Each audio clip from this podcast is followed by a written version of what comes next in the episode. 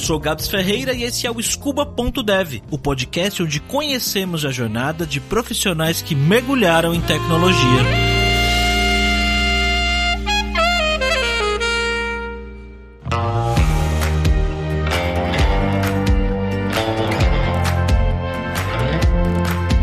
Mina que, diferente de mim, só foi ter contato com computadores e tecnologia quando ela já tinha uns 15 anos de idade. Na verdade, o fato dela trabalhar com tecnologia hoje em dia aconteceu meio que por acaso na vida dela. Ela tinha um amigo no ensino médio que era muito próximo e ele queria ir para esse caminho e acabou influenciando ela. E ela escolheu uma faculdade na época que ela foi fazer Enem. Foi para a faculdade sabendo muito pouco sobre tecnologia e não se deu bem de cara com as matérias.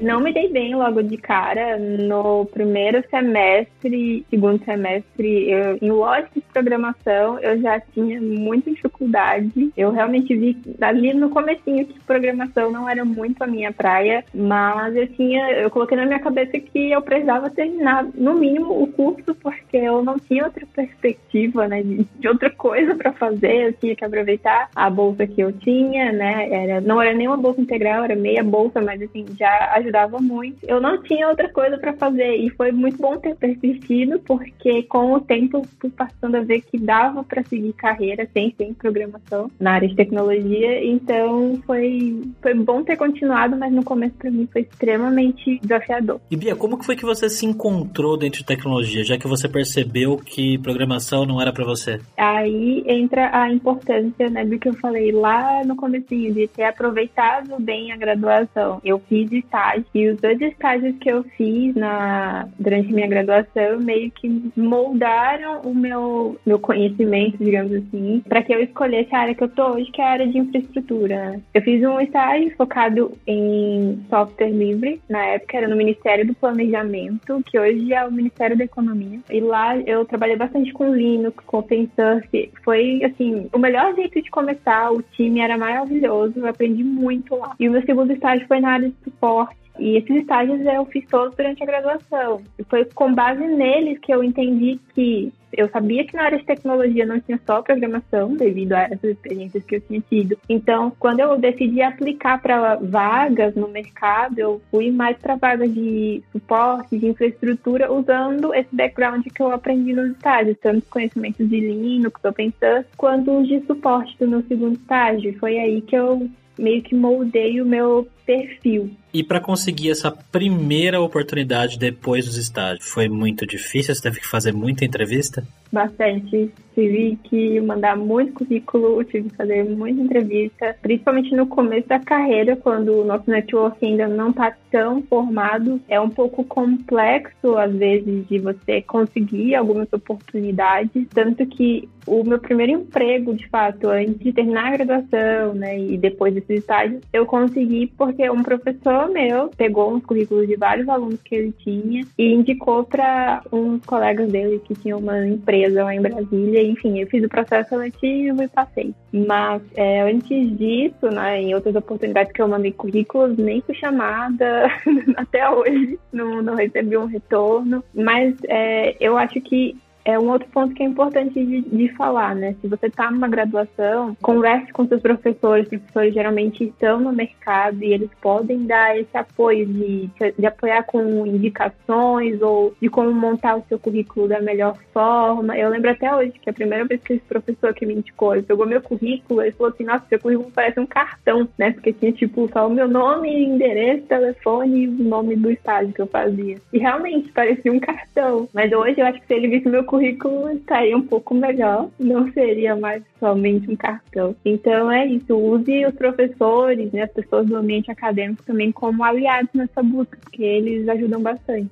Não, com certeza. Eu acho que conversar com os professores e com as pessoas lá, né, com a galera que está estudando com você, eu sinto que essa é uma das grandes vantagens de faculdade, né? Vira e mexe aparece alguém na, na internet aí querendo questionar se faculdade é importante ou não, se tem que fazer faculdade ou não. Enfim, a gente tem vários cenários, né? Mas eu acho que uma das coisas mais importantes da faculdade é isso, é o contato com pessoas, principalmente para quem ainda não é do meio, né? Porque para quem de repente já trabalha com tecnologia, já conhece gente, de repente tá ali na faculdade mais para pegar pegar a graduação mesmo, é um cenário. Agora, para a pessoa que está começando do zero, que ainda não tem contatos, que ainda não trabalhou, isso é de extrema importância, né, Bia? Sim, com certeza. Foi o que mudou a minha carreira e que me ajudou a começar. Eu não sei como eu teria começado na área, ou se eu teria começado, se eu não tivesse feito uma graduação na área. Então, para mim, valeu muito a pena ter feito. E essa primeira oportunidade que você conseguiu depois do estágio foi para fazer o quê? Trabalhar com o quê? Era para trabalhar como pré-venda de soluções é, focadas em monitoramento e ITSM. De certa forma, tinha um pouco a ver com infra, não era bem infra de fato, mas eu tinha que entender dos produtos, que conversar, apresentar para os clientes, fazer provas de conceito. Foi um trabalho que me desafiou muito na questão da comunicação. Eu não era tão boa na época, não era tão comunicativa. Ainda sou muito tímida, mas na época era extremamente mais difícil do que é hoje. Foi complexo, mas eu acabei depois de um tempo saindo de lá e indo de fato, né, trabalhar na área de infraestrutura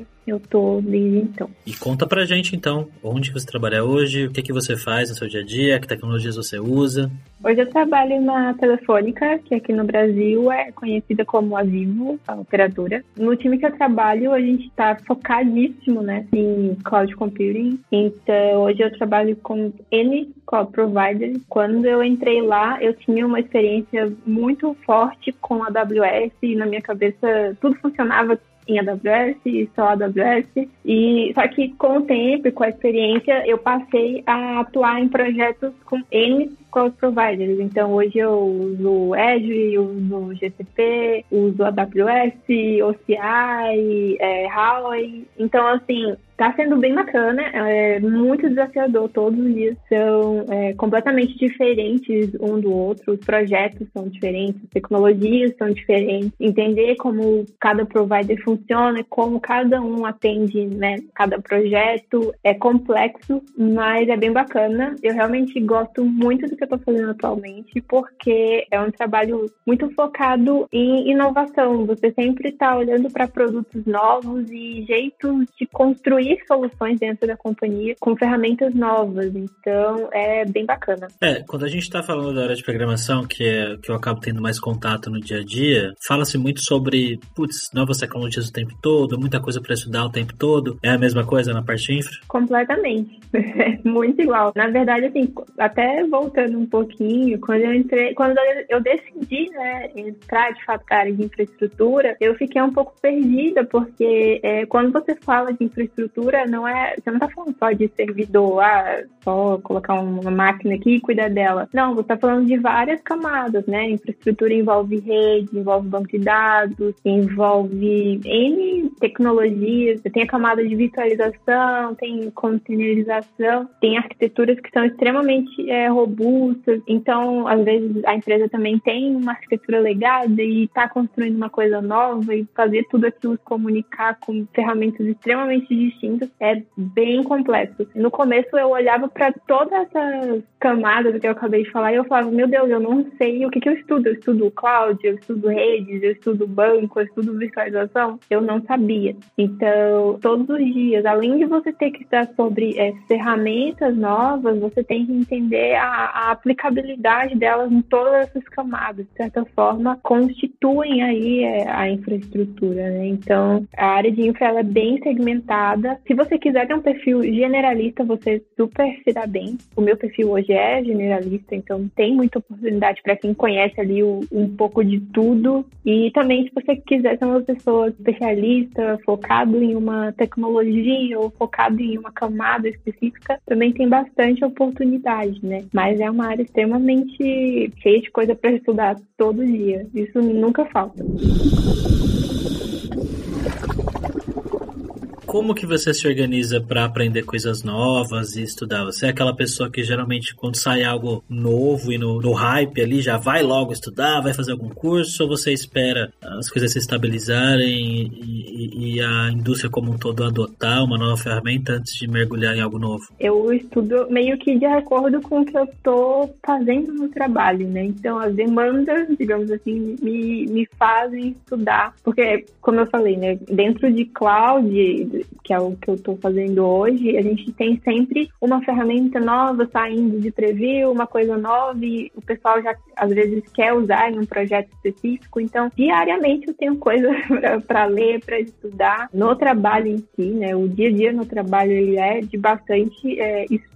No dia a dia, eu tento focar em separar também os materiais de acordo com o que eu quero entender de maneira mais ampla. Então, por exemplo, se eu vou pegar um provider e um fornecedor, às vezes que eu não conheço muito, eu separo ali um tempo para ficar focada naquilo. Às vezes eu coloco como meta tirar uma certificação daquele fornecedor, justamente para me forçar a, a, estudar mesmo, focando naquilo ali. Então, isso me ajuda bastante. E o fato de estar também no universo aí de, de comunidades me ajuda também a estar sempre estudando, porque apresentando um conteúdo para trazer para a comunidade, eu preciso estudar. Para quando eu estou assistindo alguém apresentando também, eu estou estudando. Então, enfim, eu não tenho um processo muito bem definido, é meio que on demand, mas essas são as formas que eu uso para estar tá sempre aprendendo alguma coisa. E você mencionou aí certificação, Bia. Qual que é a importância de certificações na, na área de infra? Porque, mais uma vez, eu acabo tendo mais contato com o pessoal de programação, desenvolvimento web e tal, e me parece que para a parte de, de infra, o pessoal de infra, isso tem um pouco mais de peso. Como é que é isso hoje para vocês? Tem peso, sim, né? Se eu disser que não tem, que não importa, eu vou estar mentindo. Tem bastante relevância, até pelo que eu falei anteriormente. Como a gente tem várias camadas dentro da infraestrutura, várias tecnologias, às vezes uma empresa ela está buscando uma pessoa que conhece especificamente daquela tecnologia, daquela camada, e você ter uma certificação ajuda a meio que é, mostrar que você, pelo menos para um tempo ali, para estudar sobre aquilo, se especializar. Então tem bastante peso. Eu acho que não é, é quesito eliminatório em nenhum processo que eu, que eu já tenha visto, mas tem bastante relevância, principalmente pela área de infraestrutura ser muito ampla, né? Ser muito diversa no quesito de tecnologias. Então, se você mostra que você tem uma certificação de uma tecnologia, de um fornecedor específico, mostra que você pelo menos teve um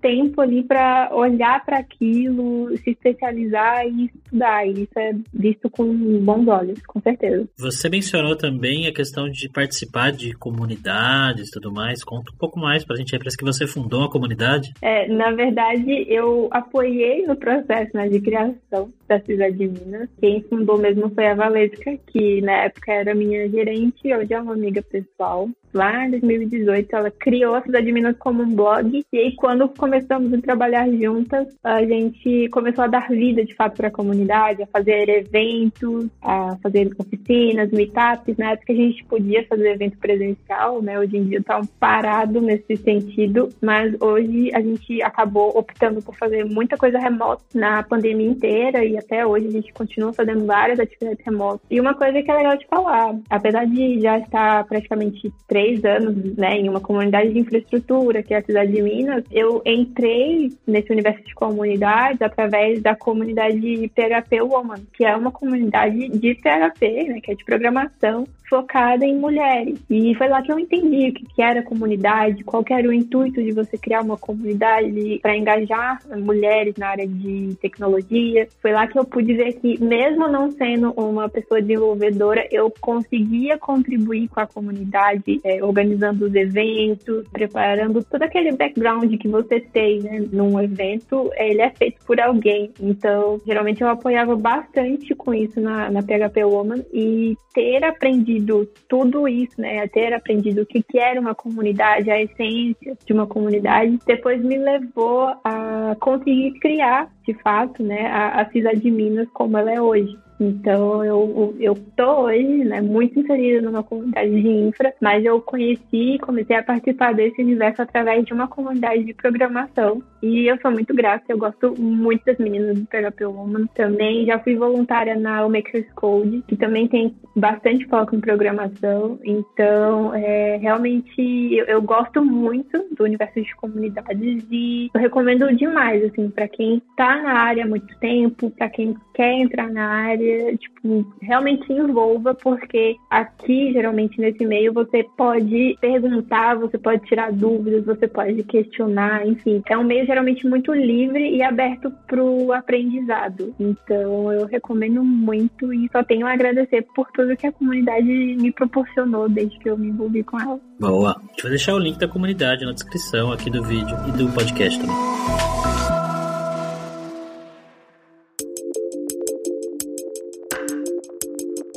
E Bia, parece que vocês estão para lançar um livro aí em breve, né? Talvez quando esse episódio vá ao ar, a gente já, já tenha um livro lançado aí. Conta um pouco mais sobre isso. A gente tá lançando hoje, na verdade. Hoje? Ah, então já vai estar tá lançado.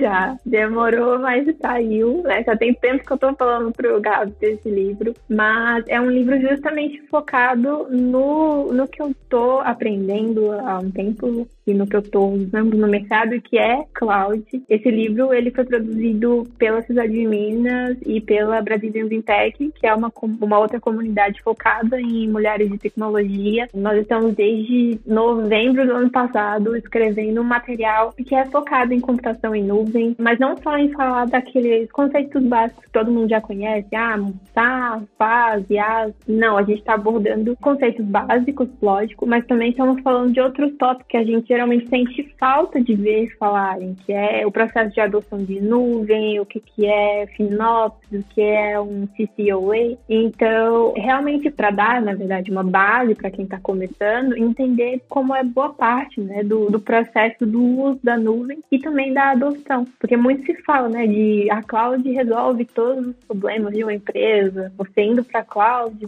você tem benefícios e não sei o quê, mas a gente sente né, falta de ver as pessoas falando do processo de adoção de nuvem nas empresas. Então, nesse livro, a gente tentou abordar dos dois lados, tanto o processo de uso quanto o de adoção, de uma maneira clara, de uma maneira simplificada, da maneira que, que eu gostaria de ler, né, quando eu estivesse ali começando. Então, foi feito com muito carinho por mim, pela Mari. A gente teve várias outras mulheres que apoiaram com a revisão e também com as ilustrações. A gente está lançando hoje não vai ter nada assim, né? Muito fancy para o lançamento. Vai ser realmente uma disponibilização mesmo bem, bem simples na internet. É um conteúdo gratuito e que a gente espera que sirva de apoio para todo mundo que está iniciando no processo de estudo sobre cloud. Eu realmente estou animada. E qual é o nome do livro que você não falou? Se chama Guia da Computação em Nuvem e ele vai muito em linha também de um outro livro que a gente escreveu há dois anos atrás, que se chama Guia da Infraestrutura de TI.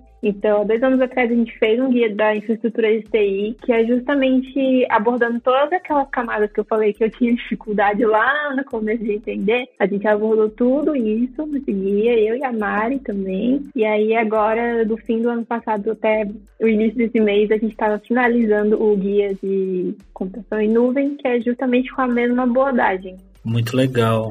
A minha próxima pergunta agora seria por onde que pessoas que estão iniciando e querendo começar na, na área de infra, o que, que elas deveriam estudar, por onde que elas deveriam seguir? De repente elas deveriam começar com um livro de vocês? Com certeza. Eu recomendo bastante esse material porque ele foi feito justamente para quem está começando, né? Para quem quer ganhar um norte, uma noção de quem de que área seguir dentro da infraestrutura ou o que estudar para começar nessa área, então, né, já é uma, uma boa referência. Eu recomendo também que, se você quer referência de uma comunidade, na verdade, vou trazer duas. Tem a Linux Tips, né, que é a do Jefferson, que fala muito aí sobre infraestrutura, sobre automação, sobre Kubernetes, cloud. Essa é uma referência que eu dou também para quem está começando. E a Sysadminas também também, que é, é uma comunidade focada em mulheres, engajar mulheres na área de infra, e a gente traz bastante conteúdo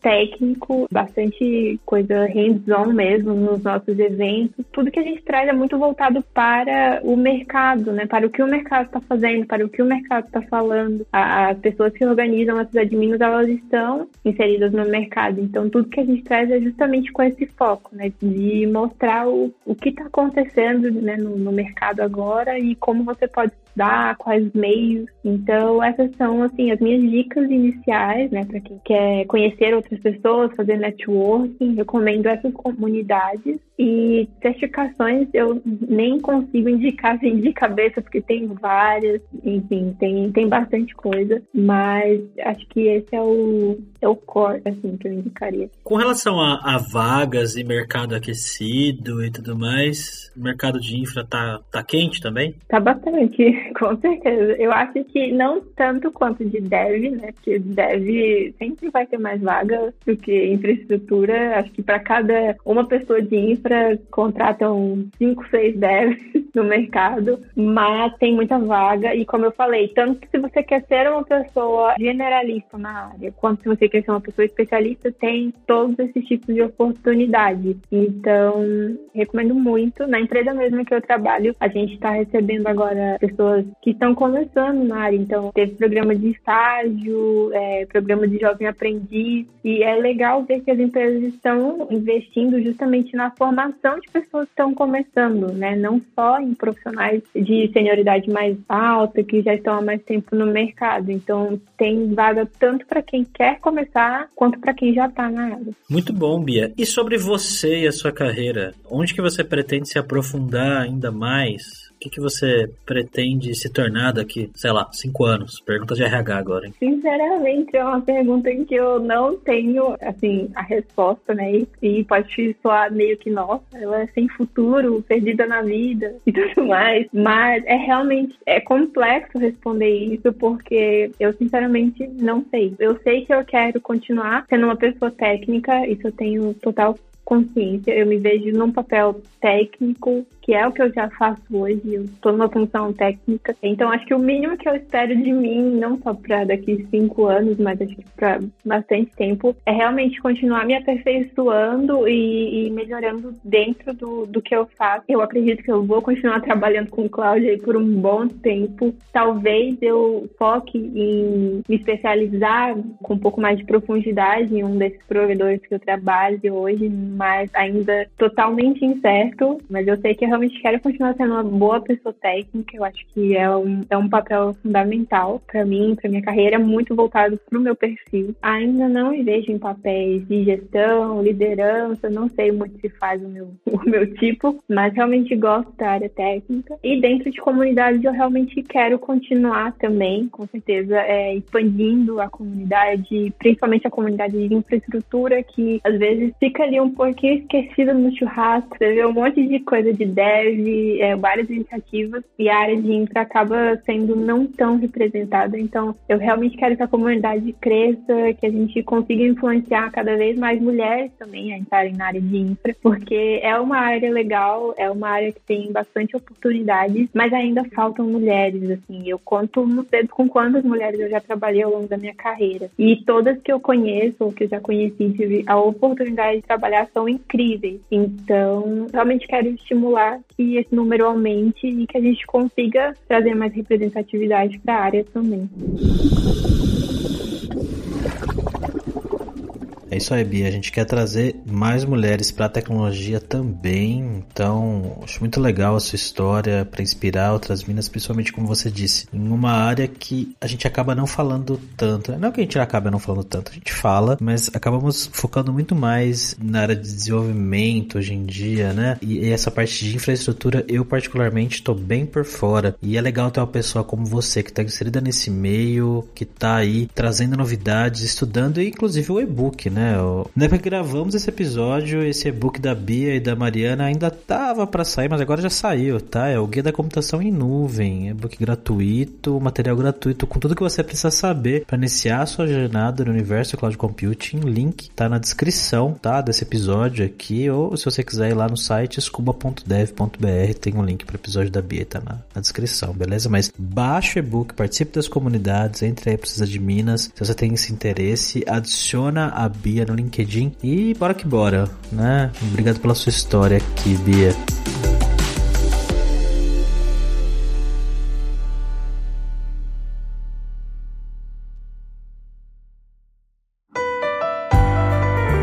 E esse foi mais um episódio do podcast Scuba.dev, uma produção Alura. Mergulhe em tecnologia e venha ser um dev em tempo. Este podcast foi editado por Radiofobia, podcast e multimídia.